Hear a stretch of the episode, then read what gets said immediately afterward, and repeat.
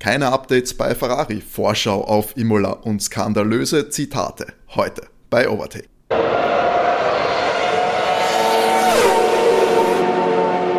Hallo und herzlich willkommen zur 60. Folge Overtake, euer Lieblings-Formel 1 Podcast. Mein Name ist Timo und wie gewohnt begrüße ich euch hier in einer Nicht-Rennwoche, also zu einer etwas lockeren und gepflegten Ausgabe unseres Motorsport- und natürlich Formel 1 Podcasts. Ich bin nicht alleine, natürlich nicht, denn wir sitzen heute wieder in Vollbesetzung da.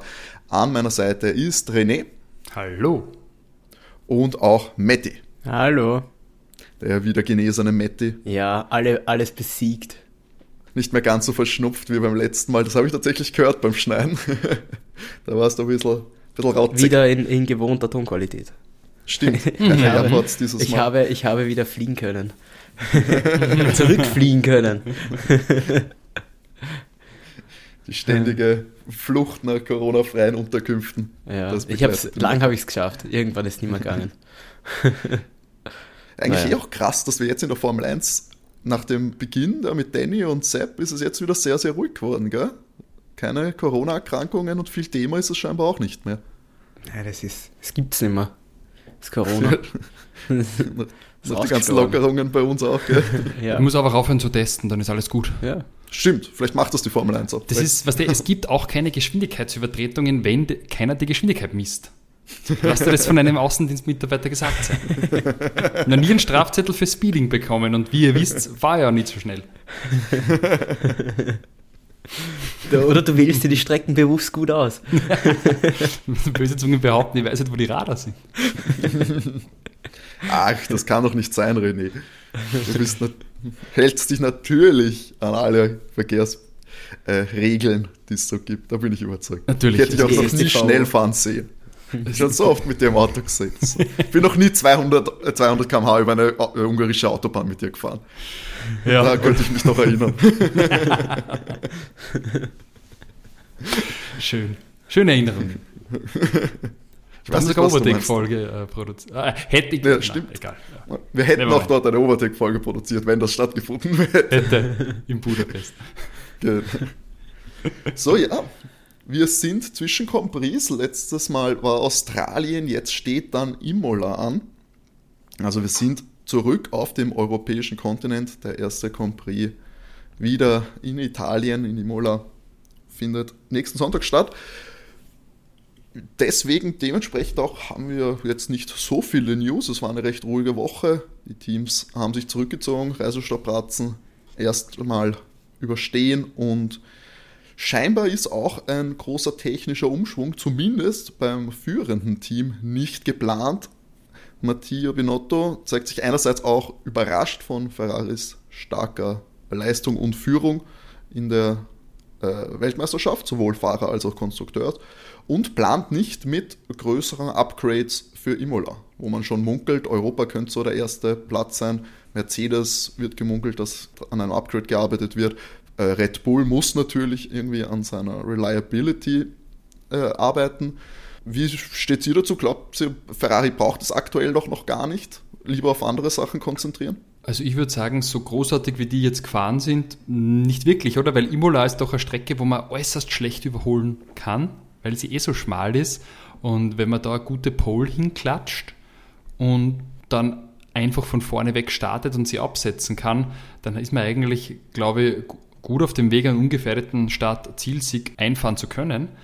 Und ich könnte mir vorstellen, dass sie vielleicht die Updates erst ein bisschen später bringen sollte, jetzt mal Red Bull wieder weiter aufschließen können. Ich meine, der Red Bull ist ja, wenn er, wenn er funktioniert, dem Ferrari sicher ebenbürtig und ich würde sagen, auf den Geraden überlegen, aber den Vorteil kann er ja in Imola schwer ausspielen. Also wenn es jetzt wirklich ans, ans Racing geht, würde ich mal so sehen. Ja, ich glaube auch, dass sich, dass sich Ferrari Zeit lassen wird. Die haben sicher überhaupt keinen Druck, ein Update rauszu, rauszubringen. Ähm, Red Bull muss was machen. Mercedes wird sicher auch was machen. Ja, wie du schon sagst, dass die, die Geschwindigkeit bringt auf Imola nichts, weil es eine alte Strecke ist, eine, eine schöne Strecke, eine enge Strecke, wo das Überholen Das haben wir letztes Jahr gesehen. Es geht genau bei Start-Ziel eigentlich, wenn es da einen Geschwindigkeitsüberschuss hast. Die Frage ist, ja, vielleicht, vielleicht kriegt es der Max hin in einem Manöver. Die Frage ist, ob der Red Bull halt hält. Glaubst du, dass sie George und Valtteri überholen werden, diesmal in Imola? ja, schauen wir mal. Sie, Im Moment, im Moment haben es gute Chancen. So alle zwei Rennen fällt einmal das Auto aus. Also funktioniert er. Jetzt ist wahrscheinlich Checo dann dran, wenn sie es nicht hinkriegt haben. Kommt Max vielleicht ins Ziel. Ich bin sehr gespannt. Ähm, ich hoffe für uns als, als Formel 1-Fans, dass der Red Bull hält. Aber ob sie wirklich, also ich glaube, dass sie sonst kein großes Update gebracht haben fürs Auto. Ähm, weil sie alles jetzt sicher reinpulvern, dass der, dass der Wagen durchhält. Ich würde auch sagen, Speed ist ja nicht das Problem vom Red Bull, der ist ja super schnell, ist ja gelungen, das, das nicht, Auto, ja. aber der Motor. Aber wir haben letztes Jahr schon gesprochen, dass es nicht einfach ist, den Motor selber zu übernehmen. Dass das alles ja, aber das tun sie jetzt ja eh nicht. Ja, wieso? Die der Honda ist ja dabei. Ist ja im, im äh, Aufbauen begriffen, oder kommen die jetzt immer nur aus Japan, die Motoren? Die kommen ja bis, bis 25. Kommen sie nur aus Japan, ja, okay. Das macht der Red Bull ja jetzt nicht. Und äh, bin ich sehr gespannt, was, was sich da tut. Ich bin auch gespannt, wie lange der Christian noch wartet, bis er gegen Honda schießt. Das hat er gegen Renault dann auch gemacht. Irgendwann ist es ihm zu blöd geworden, mit, falls du dich erinnern kannst, mhm. mit den Renault-Motoren. Da ist er schnell von, von nix, es ist alles okay, super Partnerschaft auf, auf Kriegsfuß gegangen wenn das nicht funktioniert, da ist er, da ist er auch schnell. Ich meine, letztes Jahr hat der Wagen wunderbar funktioniert. Prinzipiell schaut auch dieses Jahr ja nicht schlecht aus, was die da hinbaut haben.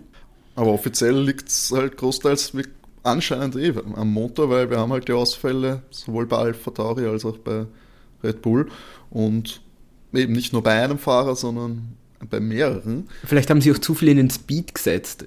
Keine Ahnung, vielleicht haben sie am, am, am Motor nochmal was zum Vorjahr irgendwas geändert. Ich habe keine Ahnung, in, in, welchen Regularien du ja jetzt noch am Motor wirklich was machen kannst. Der ist auf jeden Fall schneller geworden, der Honda. Das kann ja auch, haben wir nicht dieses Jahr die, die Spritänderung gehabt? ja, vielleicht liegt ja, vielleicht liegt Zusammensetzung an dem, anders mhm, ist. Es ist, es ist mehr Biosprit jetzt drinnen, oder? Ja, aber vielleicht liegt es an dem, dass, dass deswegen irgendwas nicht hinhaut. Möglich. Und deswegen irgendwas nicht funktioniert. Ich sag's euch, die anderen vielleicht besser das KID, der frisst die Dichtungen auf. Vielleicht hat der Honda noch die, weißt du, die, die sind ja auch kein so Land. Die, äh, ist das so, das, dass das ja, dadurch der, hinnig wird? Ja, ja, den Biosprit, der geht die Dichtungen an. Das war ja immer, glaube ich, am Anfang das große Problem, warum man den nicht in uralte Autos tanken konnte oder so. Ja, vielleicht, ja, vielleicht ist das wirklich ein großes Problem für Honda. Dass sie das. Ja, aber aktuelle Dichtungen haben wir. Ja, ja. ja, aber vielleicht, ja, aber vielleicht äh, funktioniert das mit dem Motor, wie sie ihn prinzipiell gebaut haben für das Formel 1 oder nicht geschaut. Ich habe ja keine Ahnung. Ähm, da bin ich wirklich ganz falsch. Ich, ich kenne jetzt auch niemanden bei Honda, den ich fragen könnte, der Motorenabteilung. Wir werden unsere Quellen anzapfen. Ähm, was ja noch ein guter Punkt ist, den, äh, den der Ferrari-Teamchef angesprochen hat, ist, dass wir dieses Wochenende das erste Sprintrennen ja, Saison das habe ich mir auch schon vor uns haben. Als ich das gelesen habe wieder oder mich in Erinnerung gerufen habe, ich mir auch gedacht, da habt sich wirklich den richtigen Grand Prix ausgesucht. Imola. Ganz, ganz tolle Vielleicht Idee. macht man nächstes Mal in Monaco. der Wahnsinn. Updates sind dementsprechend äh, schwieriger, weil natürlich dann am Freitag äh, weniger ausführlich Testzeit äh, zur Verfügung steht, weil am, natürlich am Nachmittag dann gleich Quali gefahren wird. Da wird man sich eher auf das Setup für die Qualifikation konzentrieren wollen, anstatt dass man äh, Feintuning bei irgendwelchen Upgrades betreibt. Ähm, deswegen äh, schließt Binotto noch erstmal ein Upgrade beim Ferrari aus. Ja, wir werden sehen. Große Fans der Sprintrennen, wie ihr schon mitbekommen habt. Und für alle neuen Zuhörer findet man bei Overtake, glaube ich, nicht. Ich bin noch so ein bisschen neutral, aber. Ja, es kommt ähm, auf die ähm, Strecken an. Es hat, äh, letztes Jahr hat es in Brasilien funktioniert, aber auch eigentlich nur für Mercedes, weil Lewis da mit, mit einem komplett frischen Motor reinballert ist und deswegen keine Ahnung, wie viele Überholmanöver starten können. Aber bei Rest, das restliche Feld, glaube ich, gab Start und Ziel, gab es Überholmanöver, ansonsten tut sich nichts, weil sich die Leute einfach, die Fahrer das Auto nicht hinfahren wollen und keine riskanten Manöver machen und eher ja, für eine Startposition dann nichts riskieren für den Grand Prix, weil wenn es da das Auto hin machst, ist das halt blöd. Das ist für wahr blöd, ich glaube, das ist noch sehr schmeichelhaft ausgedrückt. Aber ja, wir werden wir werden sehen. Wir geben ihm natürlich noch eine Chance im Sprintrennen. Es gibt jetzt auch nämlich mehr Punkte als letztes Jahr. Das stimmt, das, das ist ja bedeutender das, gemacht ja. worden. Acht, aber gell? Der Sieger kriegt acht. Glaub, Die ersten acht kriegen jetzt was, oder? Mhm, das auch. Es ist nicht mehr nur die ersten drei, sondern die ersten acht. Sind es dann nicht eher einfach 8, 7, 6 und so? ja, genau. Es so? ist dann ja. so runter, wie es früher war, mal die Punktezählung, dass man die, da haben auch die ersten acht was gekriegt und da gab es zehn Punkte für den ersten und ich glaube der zweite war dann acht und dann ist sieben, sechs so runtergegangen. Ähm, aber das wird natürlich auch mehr bringen, als wenn der erste drei Punkte kriegt, der zweite kriegt zwei Punkte, der dritte einen Punkt. Ähm, das ist natürlich dann schon ein Unterschied, ob es der fünfter, sechster wirst, wenn er das auch einen Punkt kriegt. Vielleicht sieht man dann doch vielleicht ein bisschen mehr Fights, aber auf der Ja, Strecke ist halt immer noch fraglich. Ich meine, das haben sie machen müssen, oder weil das war so unattraktiv letztes Jahr, wenn du sagst, für 3, 2, 1 Punkte. Und nicht mal viele. es niemand, waren dass ja, die es, Autos die zerstört. ersten drei kriegen Punkte. Ja. Das, Der Punkt ist, dass halt das Geplänkel im Mittelfeld halt dadurch äh, interessanter werden können. An der Spitze ist es halt das Gleiche, weil du greifst jetzt auch nicht mega an für einen Punkt Unterschied. Hm, das stimmt ist halt tatsächlich. auch- da stimmt. riskierst du jetzt da auch vorne nix. ist nicht, Da vorne ist kein Unterschied. Ja, Aber es verschiebt halt eher, dass das Duell, sag ich mal, von der vierte Versuch noch Dritter zu werden, damit er den Punkt kriegt. Aber der, äh, jetzt versucht halt der neunte Achter zu werden. Ob's das ja für wird. Mercedes kann es äh, tatsächlich relevant werden. Weil wenn McLaren jetzt stärker wird, zumindest hat es jetzt in Australien ja wirklich ganz nett ausgeschaut, für McLaren im Vergleich zu den ersten zwei Rennen, können die ja über die Saison doch auch auf Mercedes vielleicht wieder aufschließen. Der Haas hat ja auch bis Australien sehr gut ausgeschaut, also kann es wirklich für die, also ab, ab Platz 4, sage ich mal, äh, 5, 6, 7, 8 wirklich relevant sein, ob es dann vier Punkte machst oder ob es keinen machst. Das stimmt, ja, klar. Mhm. Weil es dann doch viele Punkte sind im Vergleich, auch die es halt, also ähnlich viele Punkte sind, die es dem Rennen holen kannst. Genau. Zehnter kriegst auch einen Punkt und als Ja. Achter auch einen. Also auf jeden Fall ist die Wertigkeit natürlich höher und die äh, Einsätze höher. Aber schauen wir mal, wie es dann äh, am Samstag vonstatten gehen wird. Haben noch äh, zwei kleine News. Eine klein, ein kleines Politikum, Giancarlo Minardi, den viele vom ehemaligen gleichnamigen Rennstall kennen werden. Der übernimmt in der FIA die Kommission der äh, international Single-Seater, also logischerweise die Autos mit einem Sitzplatz. Monoposto genannt. Monoposto, Dankeschön, René. Ist das, ist das der wirklich offiziell? Ja, das sind Monoposto. Habe ich gar nicht gewusst. Aber das sind auf jeden Fall die typischen Formelwagen. Genau. Und der Kommissionsvorsitzende, der kümmert sich natürlich dadurch, dass die FIA schon sehr viele Funktionäre in oberen Positionen, also die Formel 1 viele Funktionäre in oberen Positionen hat, vor allem eben um die Entwicklung der untereren Formelklassen. Und das, was ich vor allem spannend fand, also die Rolle hat er übernommen von Bob Fernley, der, wie ich auch nach kleiner Recherche herausgefunden habe, einfach nicht wieder zu dem Posten eingeladen worden ist, nachdem ja auch die äh, FIA-Chefität gewechselt hat. Und äh, Bob Fernley hat den Platz damals tatsächlich übernommen vom aktuellen Formel 1-Präsidenten Stefano Domenicali. Und der war, äh, der hat sie übernommen damals von dem Österreicher Gerhard Berger. Also einige prominente Namen bereits auf diesem Posten, der mir vorher absolut gar nichts gesagt hat, den ich vorher gar nicht kannte. Und es scheint auf jeden Fall ein Karrieretrittbrett zu sein für einige der, ja, für einige, die da eine Karriere anstreben. Habt ihr noch irgendeine Erinnerung an den Minardi-Rennstall, der ja eher mal, also der dann Fernando Alonso. Wurde? Ja, Ist das so? Fernando. Karrierestart? Nando hat bei Minardi durchgestartet und ist dann zu Renault. Mhm. Aber ansonsten fällt mir zu Minardi nicht viel ein. ich weiß Ich nicht, ist, nicht der, ist, der, ist der Jos Verstappen für Minardi auch gefahren? Kann das sein? Oder war der woanders? Das Keine ist Ahnung. absolut Ich keine glaube, Ahnung. Minardi hat es so lange gegeben, Minardi? Das hat's, Minardi hat es tatsächlich recht lang gegeben. Ich glaube von 85 bis 2001. Ja, bis 2005 sogar sind die gefahren. Die Ja. haben wirklich Ah, fünf. lang das Team gehabt. Und dann haben sie es ja verkauft und es wurde Toro Rosso in Faenza waren Genau. zu Hause. Ja, ich glaube einfach, das ist eher so, der Italiener besetzt einen Italiener, weil der, der, also der, der Minardi selbst ist 74. Also ich glaube, die große Karriere nimmer mehr, aber doch irgendwie ein netter Posten, darf er ein bisschen mitreden. Viel Erfahrung hat er und Kompetenz unbestritten. Aber das ist eher Wobei ich so, glaube, der Posten besetzt ist nicht von äh, Domenichelli, sondern vom von Süleyman. Ben Solayamen, vom FIA-Präsidenten. Der Ah, ja klar, der, mhm, stimmt schon. Der Ding, der Dominicali ist ja nur Präsident der F1, die ja wiederum Genau. nicht die FIA ist. Aber die werden schon miteinander ab und zu einen Grappa trinken. Ich glaube auch. Ich glaube, die Wobei, wobei der Ben Suleiman gehen. vielleicht nicht. Na, eher nicht. Vielleicht Ich glaub, eher da wird's- Rosenwasser. Da wird es ein Alkoholverbot geben in den FIA-Headquarters. Also das. Das ist keine. genau, das Und auch die, die arabischen Gäste vielleicht nicht verärgerst, wenn wieder mal ein paar neue Compris-Strecken im, im arabischen Raum geplant werden. Du, nachdem 30 ja geplant sind, ich freue mich da drauf. Da habe ich auch Bock drauf. Gott sei Dank 30 Rennen, irgendwann haben wir 15 Golfrennen. Jetzt ist Ja. eh gemunkelt worden, Monaco ist nicht mehr, also nicht mehr unersetzbar im Formel 1 Kalender, wie manche Das, das glaube ich nicht, weil da einfach zu viel Geld drin ist in Monaco. Der Grand Prix ist furchtbar. Die wohnen ja alle dort, die Fahrer. Das Aber, werden sie zu verhindern wissen, oder? aber also ich finde mittlerweile furchtbar, äh, den Grand Prix. Das Qualifying ist so viel interessanter wie der Grand Prix. Aber ich kann es mir nicht vorstellen, dass du den Grand Prix raushaust. Da ist Also würdest du sagen, Mette, jetzt stelle ich dich vor die Wahl, lieber Monaco oder nochmal Abu Dhabi? ist beides furchtbar. Ja, aber Ja. manchmal muss man auch schlimme Entscheidungen treffen. Ich, oh, ich glaube, ich würde äh, Abu Dhabi lieber fahren als Monaco.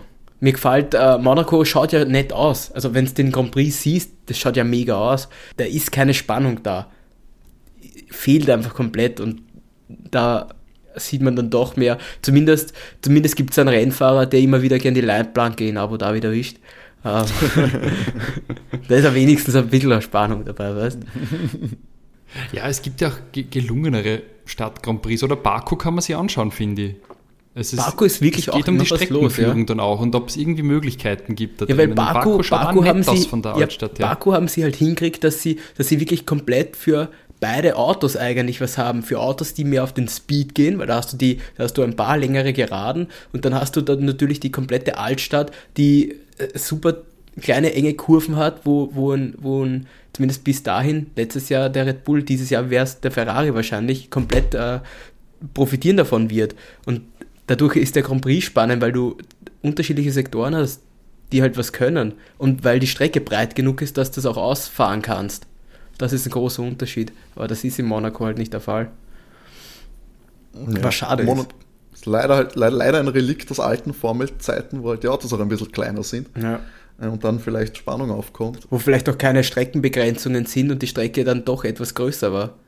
Genau, so ist es. Also, wo es natürlich auch deutlich unsicherer war, keine Frage. Natürlich, im, im Hafen hätte ich auch keinen Bock gehabt, eigentlich ohne Streckenabgrenzung da durchzurauschen, aber ich meine, mittlerweile fallst du nicht mehr ins Wasser wahrscheinlich, wenn es da durchrauscht, aber ja, aber irgendwie schon schaut, oder? Dass wir von James Hunts Zeiten, dass du noch eine rauchst und noch, noch einen, einen kurzen trinkst, bevor du ins Auto Ja, steigst. das ist das Beste, das von Kimi. Das ist ja nicht mal so lang her. Das war, weiß nicht, da ist er für McLaren gefahren, also muss das irgendwann 2005, 2006 gewesen sein. Er ist eher in Monaco ausgeschieden und ist ja dann nicht einmal, äh, er ist unten in der Bucht ausgeschieden und ist ausgestiegen und ist da direkt einfach 100 Meter weiter in seine Yacht, also zu seiner Yacht gegangen und nicht mehr zurück in die Box gegangen. Da waren ja alle ganz verwundert, wo er ist, bis man dann ihn gefunden hat auf der eigenen Yacht, wo er schon richtig hart besoffen war und nämlich nackt und nämlich auch rumtanzt hat auf der Yacht.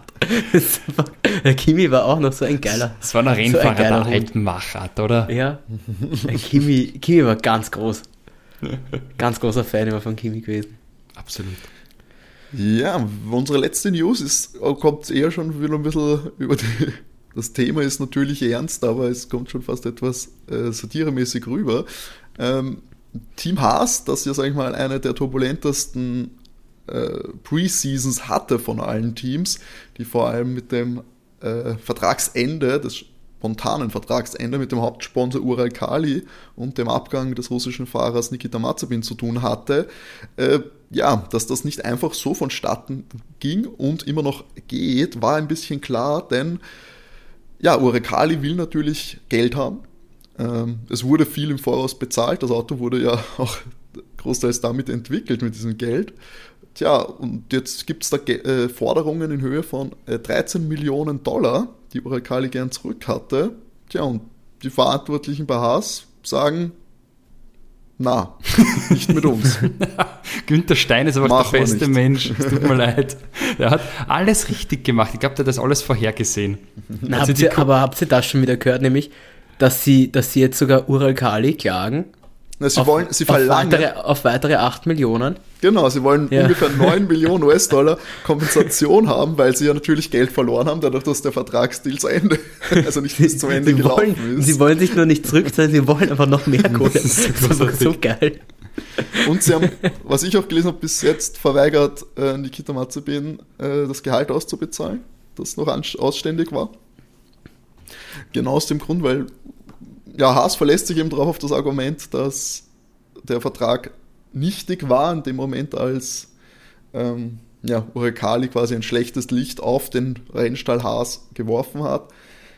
Urekali behauptet natürlich, die äh, Sanktionen gegen die Firma und auch gegen Papa Mazepin waren da noch gar nicht in Kraft, als Haas diesen Vertrag beendet hat, was natürlich aus PR-Gründen idealerweise so früh wie möglich passiert.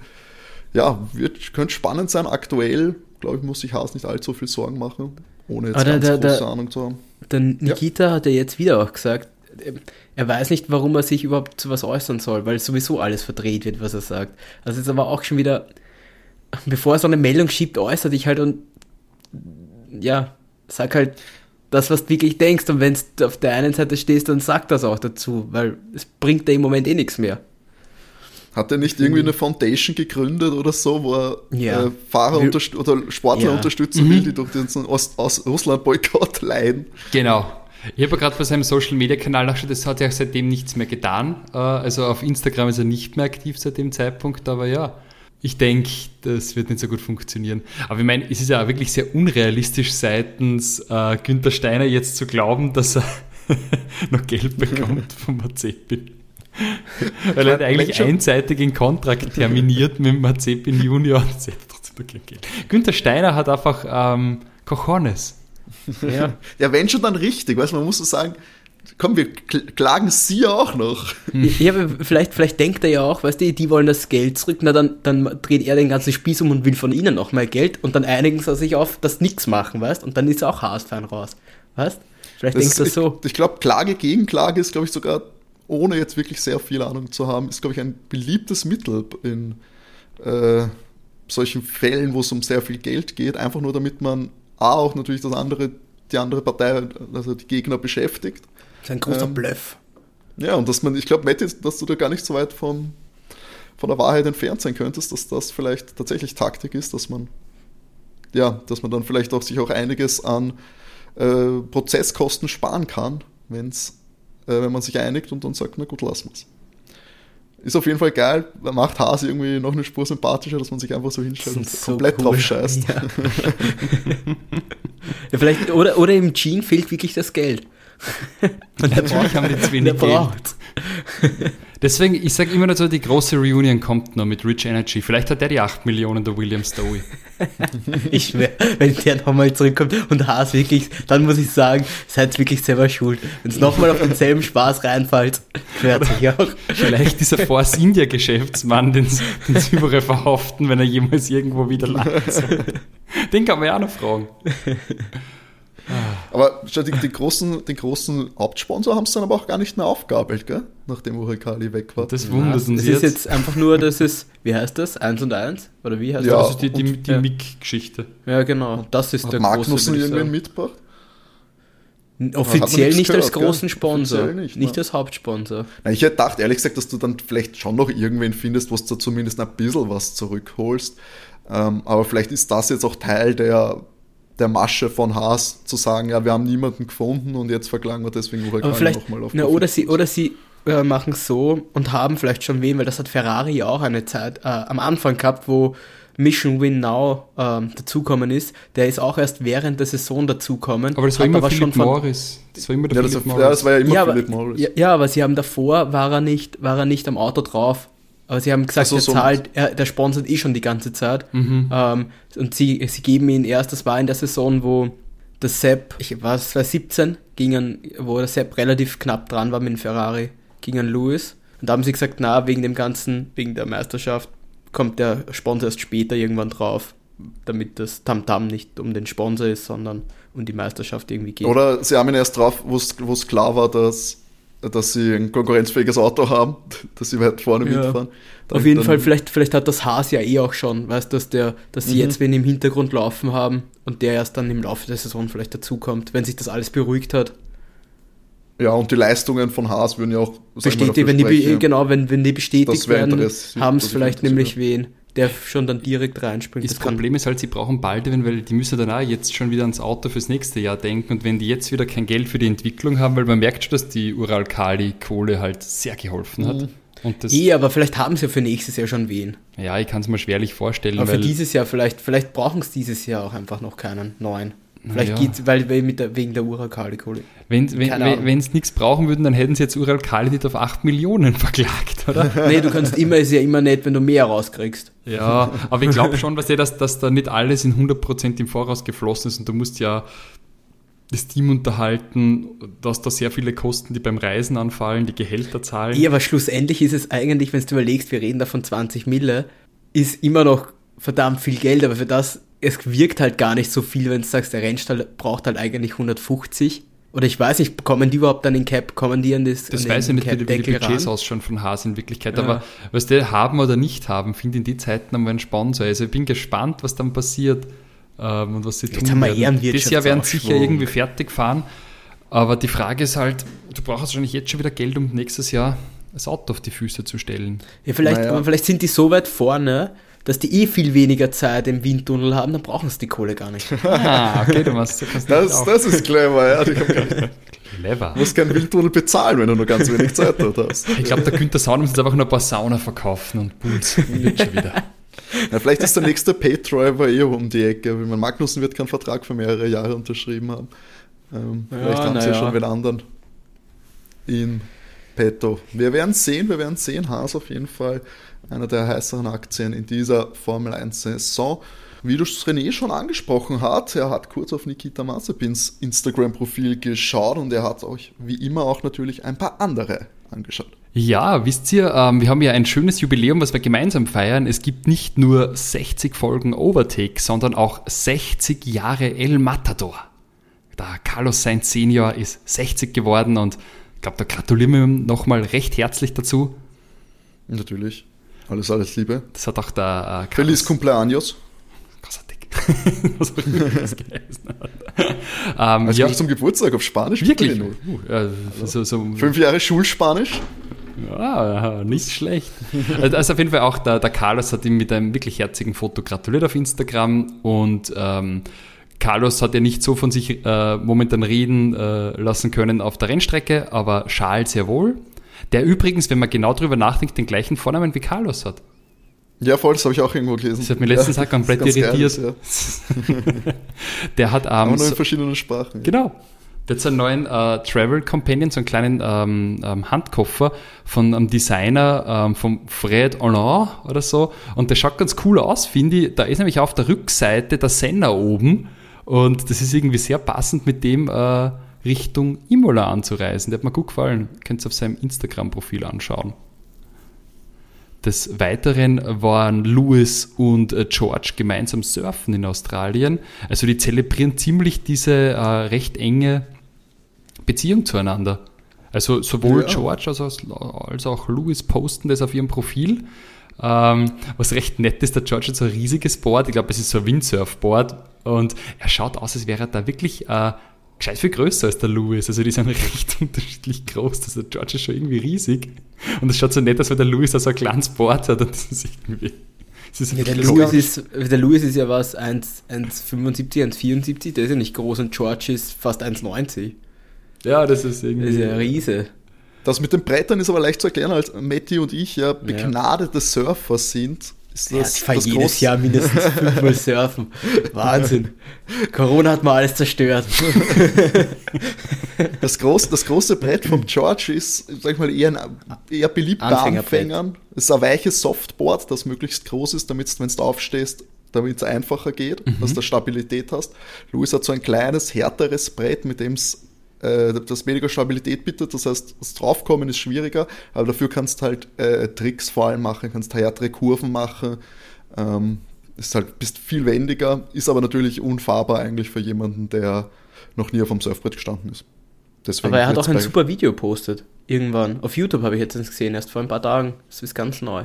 Vom Louis oder vom George? Also ich hätte gerne den George gesehen. Ich hätte gerne den George bei seinem Surfversuch Der, der Louis war mit irgendeinem, mit irgendeinem Biker oder so Superbike, ich weiß nicht genau, mit irgendwem, ähm, waren die auf so einer Surf-Ranch, aber nicht, äh, auf einer anderen jetzt, diesmal irgendwo in Texas, glaube ich. Cool. Und da haben die, da sind die ein bisschen rum, rum dann da, da wieder was postet. Und ganz frisch, Luis, Entschuldigung, aber weiß nicht, ob das Ja. noch kommen wäre, hat er heute in seiner Story oder gestern in der Story gepostet, dass er wieder an Musik arbeitet. Ah, Ja, großartig. stimmt. Wieder als, als Xander unter seinem Pseudonym. Das ist, ist nicht gestanden, aber er hat gesagt, er hat seit, äh, letztes Seit Abu Dhabi. Abu Dhabi 21 Ja. keine neuen Songs aufgenommen und jetzt ist er wieder in Love mit der Musik. Ja, du wirst schon sehen, wenn er dann seine Karriere beendet, startet er wahrscheinlich einfach durch mit der Musik. Der Louis kann alles. Die waren übrigens der, auch der, beide der macht in. sicher Mode. Ja, Mode sowieso. Also mit Ja. Tommy Hilfiger, die Partnerschaft ist ja schon ziemlich lang. Also ich glaube, dieser Tommy-Deal ist ja wirklich auch dem Louis zu verdanken, dem Mercedes AMG hat. Ähm, ist, sie waren jetzt auch beide in äh, Kuala Lumpur mal beim Petronas vorbeischauen und äh, Tim und ich waren ja auch schon in den Petronas Towers äh, zu Gast. Genau. ja, der Louis nämlich gesagt, dass er das erste Mal dort oben war, gell? Ja, trotz zehn Jahren Partnerschaft. Ja. Das ist ja wirklich ein cooler Blick. Was man jetzt schon sieht, ist dieses gigantische Hochhaus, das damals gerade im Entstehen war, wie wir beide dort waren. Schon ziemlich fertig. Es wird dann, glaube ich, das höchste in Asien sein. Das sieht man von den Petroner Towers aus. Ziemlich cool. Ja, und wisst wer, wer sie noch äh, ähm, so ein bisschen dem schönen Leben hingibt? Und zwar Pierre und Yuki. Die waren nämlich dann bei so einem äh, Autodealer in Australien und haben klingt so falsch. Die waren beim Autodealer und haben da die, die ein bisschen was äh, anderes Zeug geholt. super Sportler angeschaut. Ich, ich finde generell, ich liebe die Yuki Tsunoda Posts, weil immer mit der Red Bull Dosen posieren. Das ist wirklich schon penetrant. Also auch der letzte Yuki Post, da sitzt er so, also wirklich so mit irgendeinem befreundeten Surfer, also ein Japaner, äh, im Gespräch und wirklich er hält die Red Bull Dosen mit dem Logo in die Kamera. Ganz furchtbar. Das ist mir, das ist mir jetzt prinzipiell bei. Red Bull aufgefallen schon oft, aber auch bei den, bei den Fußballern. Das ist ganz extrem bei den, bei den Salzburg-Fußballer, wenn es wirklich alle immer präpotent in einem Interview 15 Mal oder sowas die Red Bull-Dose äh, ein Schlucki, ein Schluckerl machen, aber immer nur so Nippen dran, weißt? Und dann wieder hinstellen und richtig schön das Logo grad drehen in die Kamera rein. Das ist super. Als ob ich nicht wüsste, dass sie trinken.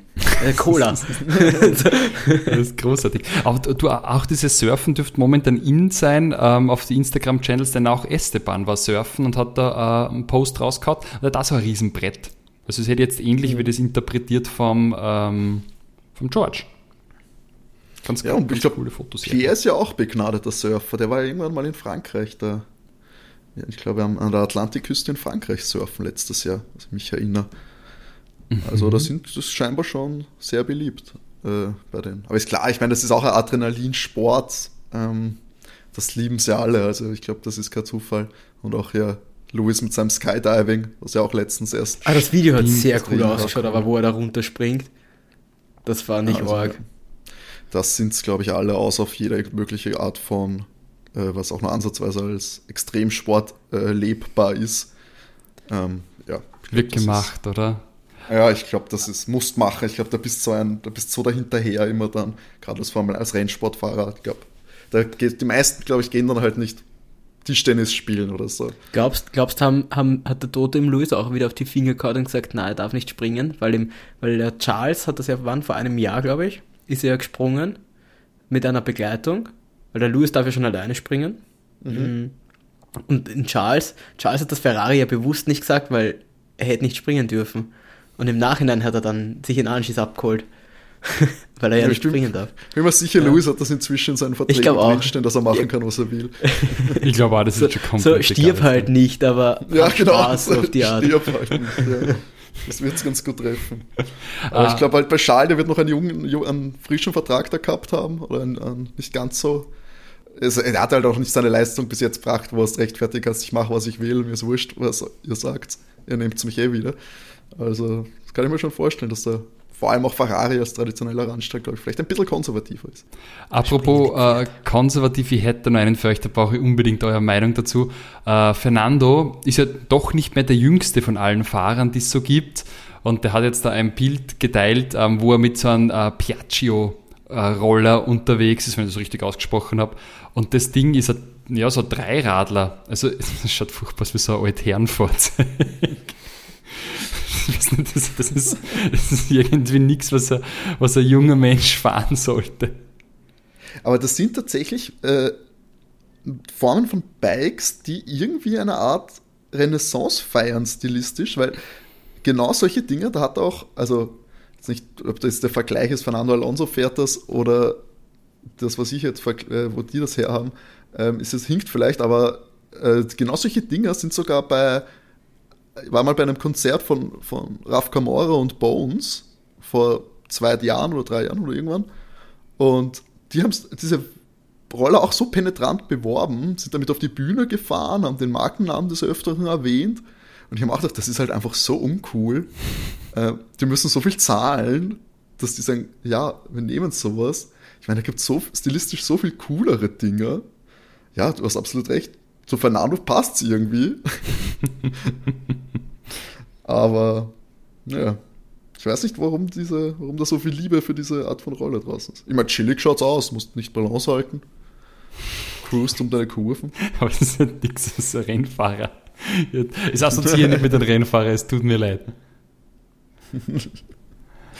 Naja, das ist ein dehnbarer Begriff, weißt du, wenn die einen ihre Mode da präsentieren und auf über irgendwelche New Yorker Laufstege wandeln, kann halt der Fernando bietet den anderen, bietet den mit 50er Formel 1 Fans auch noch eine Projektionsfläche. Der muss, äh, seine Zielgruppe altert ja mit ihm mit und das habe ich nicht gedacht. Ja. genau, Sie brauchen ja. schon eher drei Reifen beim Moped mittlerweile. ich finde die Mode, die Lando macht so furchtbar. Ich habe jetzt wieder ein paar so Fotos mal angeschaut auf dem, auf dem Instagram-Profil. Es ist einfach keine geile Mode. Es holt mich nicht ab. Komplett austauschbar, finde ich. Ja. Also ich finde es, ja, einfach ein Hoodie und ein, und ein T-Shirt mit irgendeinem random Logo drauf. Okay, well. Also gibt es in tausender Varianten auch noch und jetzt so großer Team Quadrant oder was auch immer Fan bin ich jetzt nicht, dass ich mir das äh, unbedingt holen muss. Aber es ist ja es ist genauso für Fans, Die Hard Fans, glaube ich, gemacht die sich eh einfach alles kaufen würden von der jeweiligen Person. Mhm. Ich glaube, dafür wird das schon ausgelegt. Die, egal wie es ausschaut und jetzt das jetzt noch so stilistisch so äh, für den Alltag tragbar machst, sage ich mal, dann, dann hast du sowieso, glaube ich, automatisch gewonnen. Ich glaube, Lando ist schon von der Vermarktung her so, dass er schon sehr viele von so ja, sehr engagierten Fans hat, die ihm da wahrscheinlich blind alles aus der Hand kaufen. Klingt, klingt viel kritischer, als ich es jetzt meine, aber. Na, ich finde, das ist schon, ist schon okay, weil ich finde, mittlerweile macht halt jeder sein Ding. Äh, ähm, Daniel macht sein Wein, viele machen Mode.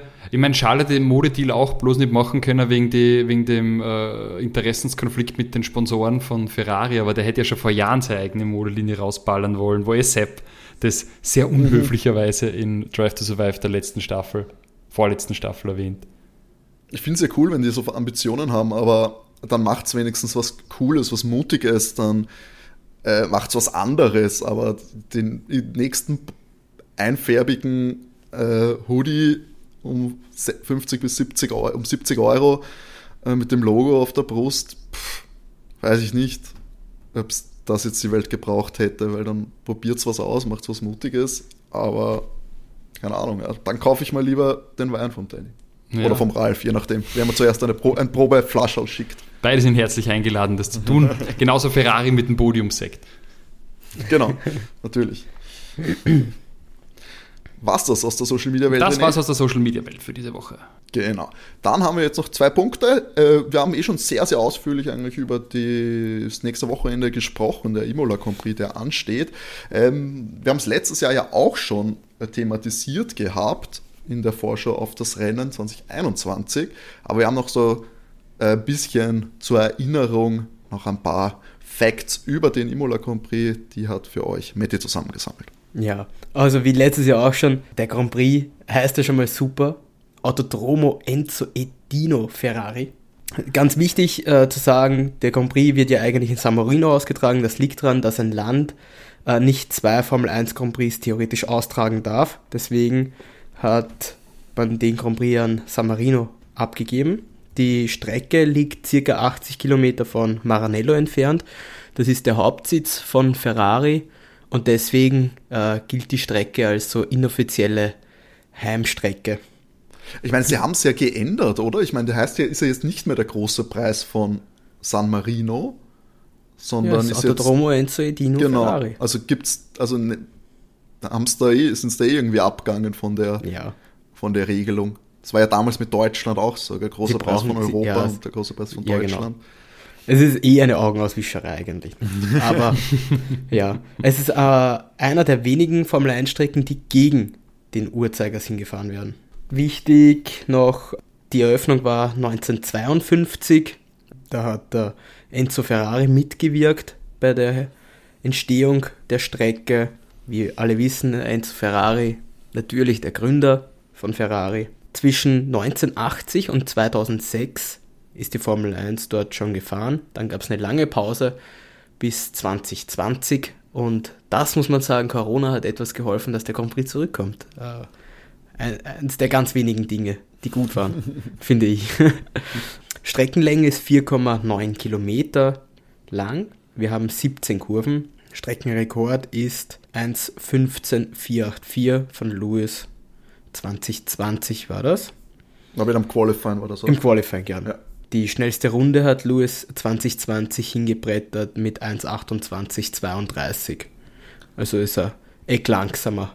Ähm, Rekordsieger ist, ihr dürft raten, wir haben es eh schon besprochen. Wir haben schon besprochen, haben- das haben wir nicht nötig, dass wir da jetzt was faken. Das ist natürlich, natürlich der Michi Schumacher. Was sich aber wahrscheinlich auch sehr dran liegt, an der langen Pause, muss man sagen. Das ist einer der wenigen Streckenrekorde, die er noch hält. Ich glaube, Lewis hätte da einige Jahre davor auch schon, ist, zumindest wäre er sehr gut rankommen, glaube ich. Ja, Lewis ist das erste Mal, sie ist ja bis 2006 gefahren worden. Lewis ist erst 2007 in die Formel 1 eingestiegen. Das heißt, er ist sie erst äh, 2020 das erste Mal gefahren. Bis dahin äh, hat das eigentlich Michael Schumacher dominiert, äh, siebenmal äh, gewonnen. Die nächsten, die dort oft gewonnen haben, war Prost und Senna mit je drei Siegen. Also das ist schon ein großer Unterschied. Und natürlich, was man auch nicht vergessen darf, es, auf dieser Strecke gab es 1994 zwei tödliche Unfälle. Das war einmal der Roland Ratzenberger, ein Österreicher, der ist am Samstag ver tödlich verunglückt im Qualifying. Und einen Tag später im Rennen war es dann Senna selber. Auch sehr interessant, sehr interessant in der Michael Schumacher Doku auf Netflix tatsächlich ähm, behandelt worden, weil da ja äh, Michael Schumacher auch genau in dem Rennen äh, gewonnen hat. Das erste Mal auf der Strecke in Benetton. Und dann mit der Siegerehrung und man wusste noch nicht, wie es äh, mit wie es Senna geht. Das wurde ihnen noch nicht gesagt, aber Ah, stimmt, das war das Hin und Her, das war das Hin und genau. Her, ob sie, ob die Siegerehrung jetzt raufgehen Mhm. oder nicht und genau. Ja, eh arg. Man weiß ja eigentlich bis heute noch nicht hundertprozentig, warum das Auto einen Fehler hatte von Senna. Das war der Williams damals. Genau. Von Adrian Newey konstruiert tatsächlich. Das hat er lange nicht überwinden können. Naja gut, wenn es nicht einmal weißt, wenn Was- so ein Fahrer... Was, warum es Ja. passiert ist, ja. Es war Williams war aber recht, äh, wenn ich mir so die Ergebnisse anschaue, eigentlich recht, recht stark auf der Strecke. Haben tatsächlich da sehr dominiert über mehrere Jahre über. Ja, Also Williams einige- hat, äh, Williams hat achtmal, achtmal Genau. gewonnen, genau gleich oft wie Ferrari. Auch achtmal. McLaren sechsmal. Da ist natürlich die Frage, wer von beiden wird da die Spitze eher übernehmen an diesem Wochenende. Ui. Es könnte ja, ich sage mal, da könnte einer von beiden Elbern, sich jetzt Elbern ist in die absetzen. Punkte gefahren mit einer richtig guten Strategie. Hätte ich ihm nicht äh, zugetraut, muss ich ehrlich zugeben. Stell dir vor, die Ferrari scheiden aus. Auf einmal hast du den anderen vorne, in Alex. Endlich Williams äh, wieder sicherer Rekordsieger. Äh, ich würde es mir schon wünschen, dass der Williams ab und zu mal wieder ein bisschen stärker wäre. eh so traurig. Die waren, wenn du überlegst, die waren da, die waren ganz vorne mit dabei. Ja, das, letzte Mal das ist schlimm. 2001. Das ist jetzt schon 21 Jahre her, da Mhm. hat der Ralf das letzte Mal im Williams auf der Strecke Ja, gewonnen. aber, aber die waren prinzipiell, selbst mit dem Ralf, da waren sie ja schon etwas schwächer, ja. Aber auch da mit Montoya, der ist auch, ich glaube, was 2003 oder 2004 um die Weltmeisterschaft mal gegen einen Schumacher mitgefahren, weißt Die waren auch da wieder dran. Und dann haben sie sind sie ins Mittelfeld irgendwie zurückgumpelt und dann gab es irgendwann einmal, es gab nochmal einen Aufschwung, das war mit Massa und Bottas 2014, 15, irgend sowas, da waren die ja äh, in der Konstrukteurweltmeisterschaft Vierter sogar. Und dann, seitdem, ein Jahr später, waren die nur mehr hinten. Todletzter jedes Mal. Furchtbar. Ist echt traurig. Die kriegen es auch nicht mehr nicht mehr hin. Wird jetzt nicht, nichts mehr werden in nächster Zeit, befürchte. Ja, der große Aufstieg, ja, wird wahrscheinlich. Unwahrscheinlich. Ich weiß nicht, was, was, ich weiß nicht, was länger hält, als ob der Williams-Name zuerst verschwindet, bevor äh, der wieder ein Schritt nach vorne sein kann. Ich weiß nicht, was da zuerst passieren wird. Deswegen würde ich mir jetzt auch nicht darauf verlassen, dass wir das noch erleben, dass die Williams wieder ganz vorne mitfahren. Glaubst du, gibt es uns zuerst nicht mehr oder steigt der Williams aus? das, ist die, das ist die andere Frage. Wann der Name, wann der Name einfach auch. Ich meine, jetzt, gerade die neuen Fans, die du gewinnen willst, die gewonnen werden, verbinden Williams nicht mehr mit der glorreichen Vergangenheit. Die denken jetzt nur noch, naja, das noch, sind die Grunzen von ja. den letzten zehn Jahren.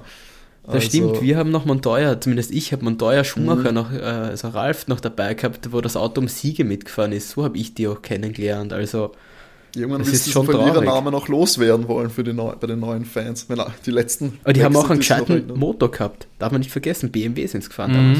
Ja. Mit, mit Ralf. Lange, lange ein ist cooles es her. Auto. Der BMW Williams. Fand ich immer das geil, irgendwie. Weiß nicht. Der hat mir taugt. Ja, vielleicht müssen sie einfach auch wieder mit, den, mit BMW zusammenarbeiten. Vielleicht kommen die auch wieder zurück, weißt Vielleicht Williams, Williams, da steigt der Audi ein. Ist gescheiter wie McLaren kaufen, da wäre ich bei dir. der, der McLaren funktioniert aber besser mit dem Williams. Schauen wir mal. Wir werden sehen. Wir werden sehen und ich glaube auch, dass wir kein, wahrscheinlich kein Williams auf dem Podium sehen werden. Wenn wir schon dabei sind, was glaubt ihr, wen werden wir denn auf dem Podium sehen? Also ich würde sagen, Charles Leclerc gewinnt das Rennen vor Max, Max Verstappen und George Russell. Ah, der George auf Platz 3. Der ist Zweiter in der Weltmeisterschaft, den kannst du nicht abschreiben. ja, wenn du mich fragst, ich bin, ich bin so langweilig, weil ich sehe da nichts anderes, außer der, außer der Max fliegt raus, aber es wird, es wird Charles, Max und Carlos. Ja, ich bin Charles, Max und Checo. Ich glaube, Carlos noch, ich glaube noch nicht, dass er Australien wegsteckt. Deswegen der Checo ist auch zum einfach, Denken gehabt, der ja, zu viel vielleicht sogar. Ich glaube, der Checo ist auch einfach in Form. Ich bin, mag ihn in den ersten drei Rennen. Ja, ich, ich glaube aber, der Checo, da macht der Motor nicht mit. Der ja, ich hoffe, dass jetzt zwei Wochen, in den zwei Wochen, dass da wenigstens die, ja, die Beständigkeit da halten können, dass da ein bisschen was deichseln können, wenn sie nicht leichter oder schneller in den Kurven machen können. Dann wenigstens, dass sein Motor hält, das glaube ich schon. Ich glaube, es wird immer abwechselnd jetzt sein. Ein Rennen sind sie wieder gut, dann ist wieder der Motor hin. Ein Rennen sind sie gut, dann ist der Motor, der Motor hin. Jetzt ist wieder Zeit für solides Rennen. Ständiger Wechsel. Okay, dann sind das unsere Tipps. Ihr werdet diese Tipps natürlich auch wie gewohnt auf unserem Instagram-Profil finden können. Dort at overtake-df1 Podcast zu finden. Gerne folgen und auch gerne die ein oder andere Nachricht oder den ein oder anderen Kommentar hinterlassen. Da freuen wir uns gerne mit diesem Feedback äh, an uns herantreten. Wenn es ausführlicher sein soll, dann auch gerne per Mail an overtakef1.gmx.at, dort per Mail erreichbar und auf Twitter at overtakecast. Da verpasst ihr nie eine Folge. Genauso, wenn ihr uns natürlich auf Spotify und allen anderen bekannten Plattformen folgt und natürlich auch sehr gerne gut bewertet. Da freuen wir uns immer drüber. Das sind so die Sachen, wenn ihr regelmäßig Hörer seid und uns eine Freude machen wollt, könnt ihr das gerne machen. Und wenn ihr wollt, natürlich gerne an Freunde und Bekannte weiterempfehlen, die vielleicht noch den ein oder anderen Formel 1 Happen in ihrer Freizeit brauchen. So, jetzt zum Abschluss noch ein geschwindes Zitat raten. Ich habe leider die Angst, dass ihr einige dieser Zitate schon kennt, weil ich sie, äh, weil es doch die, ähm, sage ich mal, die skandalösten und spiciesten Zitate des Australien-Wochenendes waren. Sie sind etwas unterm Radar geflogen äh, von der großen Berichterstattung, weil die Inhalte vielleicht jetzt, sage ich mal, für den Rennausgang oder das Sportliche nicht immer relevant waren. Deswegen jetzt das Duell Matti gegen René. Matti, glaube ich, bis jetzt immer noch ungeschlagen in diesem Format. ähm, sch schauen wir mal, wer von euch besser auf, äh, öfter auf den äh, Gossip Formel 1 Seiten unterwegs waren, die solche, mit solchen Zitaten Überschriften machen. Gut. He's very romantic, very caring. The stretching we do together is next level. Hat das gesagt Max Verstappen über Teamkollegen Checo Perez, Danny Rick über seinen Performance Coach Michael Italiano oder Yuki Tsunoda über Teamkollegen Pierre Gasly? Boah, Danny.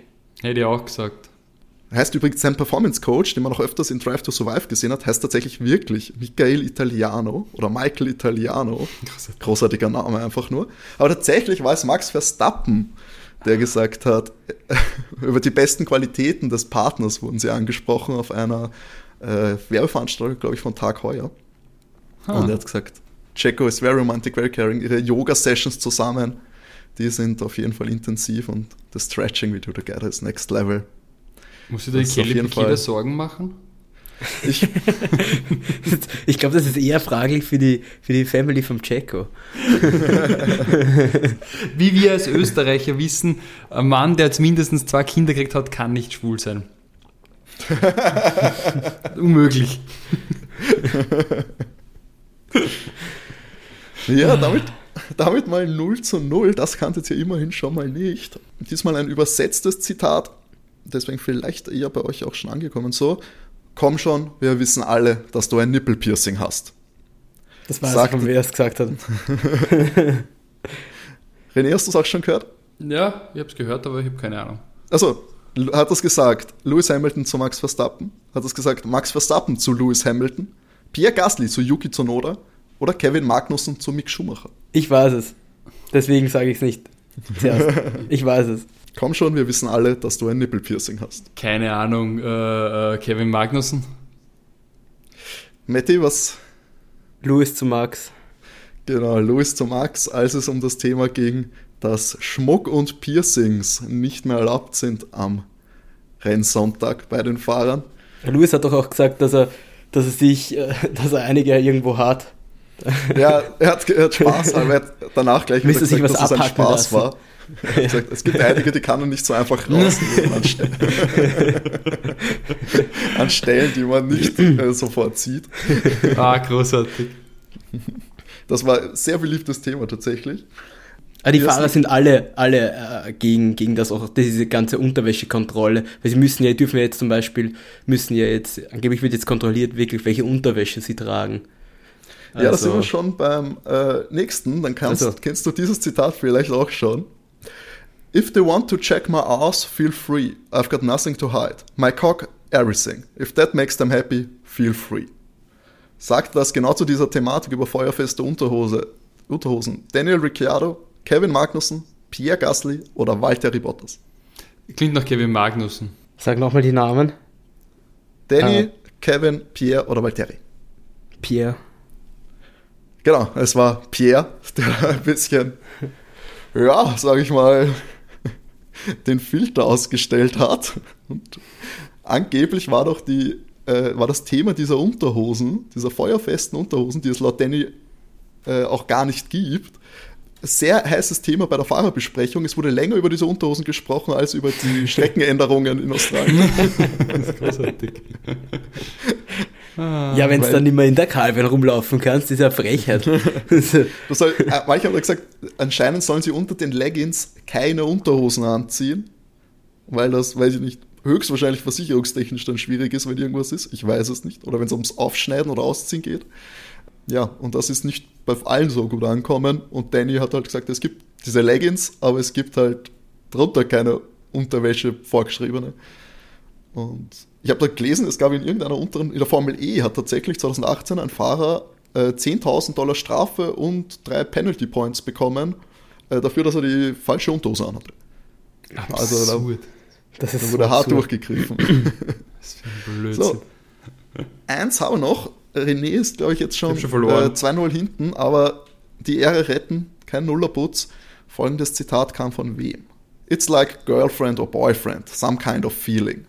Sagte das Yuki zu seiner Beziehung zu Pierre, Carlos zu seiner Beziehung zu Lando, Sebastian Vettel über seine Beziehung zu seinem Auto oder Lance Stroll über seine Beziehung zu dem Geld seines Vaters. Ich glaube, das klingt, das klingt nach Lando Carlos. Das klingt nach Lando Carlos. Ich, war, ich, ich weiß es tatsächlich nicht, aber ich, ich mochte einfach die Aussage, deswegen gehe ich mit Lance, wenn das so stimmen wird. Ah, Äh, Tatsächlich war es Yuki in seiner Beziehung zu Pierre, die, ja, wie wir auch öfters wissen, sehr einseitig vermarktet wird. ob Yuki inzwischen weiß, wo Piers Haus ist. In Mailand. laut, sein, laut Piers Insta-Posts. ja, auch, auch, Pierre und äh, Yuki waren auch auf irgendeiner äh, Werbeveranstaltung und da ging es dann auch über die Beziehung natürlich der beiden zueinander. Pierre hat es, glaube ich, auch in seiner Insta-Story dann so We need to talk ähm, gepostet mit dieser Aussage. Aber das ist eigentlich eine ganz süße Bromance. Ja, Matti einfach nicht zu schlagen im Zitate raten. Geht damit Jetzt wissen wir, wer sich auf den ganzen Seiten rumtreibt und den Gossip immer liest. Ne? genau, wenn es um die, um die Körper der Formel 1-Fahrer geht. Oh, muss ja wissen, was die Jungs da machen. hab, da habe ich, hab ich übrigens einen sehr interessanten Subreddit gefunden, äh, Formel 1 Fanfiction, der genau für solches Zeug eine sehr gute Quelle ist. Und für ja, sehr für Fotos, die ja hauptsächlich über die Körper der Fahrer geht. Das sind so, so TikToks, wo, wo Charles diese Ferrari feuerfeste Rennleggings anhat, anhat äh, sehr, sehr gut bewertet worden, sage ich mal so. Ich bin dort nur aus Recherche. also, ich, bin, ich bin Formel 1 Journalist, ich muss dort sein. ja, ja. ja. das war's dann auch schon für diese Woche. War, glaube ich, heute auch wieder alles dabei. Und ja, einem erfolgreichen Rennwochenende und hoffentlich auch sehr spannenden Rennwochenende in Imola steht nichts mehr im Weg. Ich glaube, ich spreche für uns alle. Wir freuen uns drauf. Wieder auf europäischem Boden, wieder auf einem traditionsreichen Grand Prix wird da gefahren. Hoffentlich wird es auch so spannend oder auch gerne so chaotisch wie letztes Jahr, wo der Regen äh, zugeschlagen hat und das äh, Ganze etwas chaotischer gemacht hat. Übrigens, ich habe nachgeschaut, Samstag Regenwahrscheinlichkeit um 15 Uhr liegt schon mal bei 65 Prozent. Yes. Stand jetzt.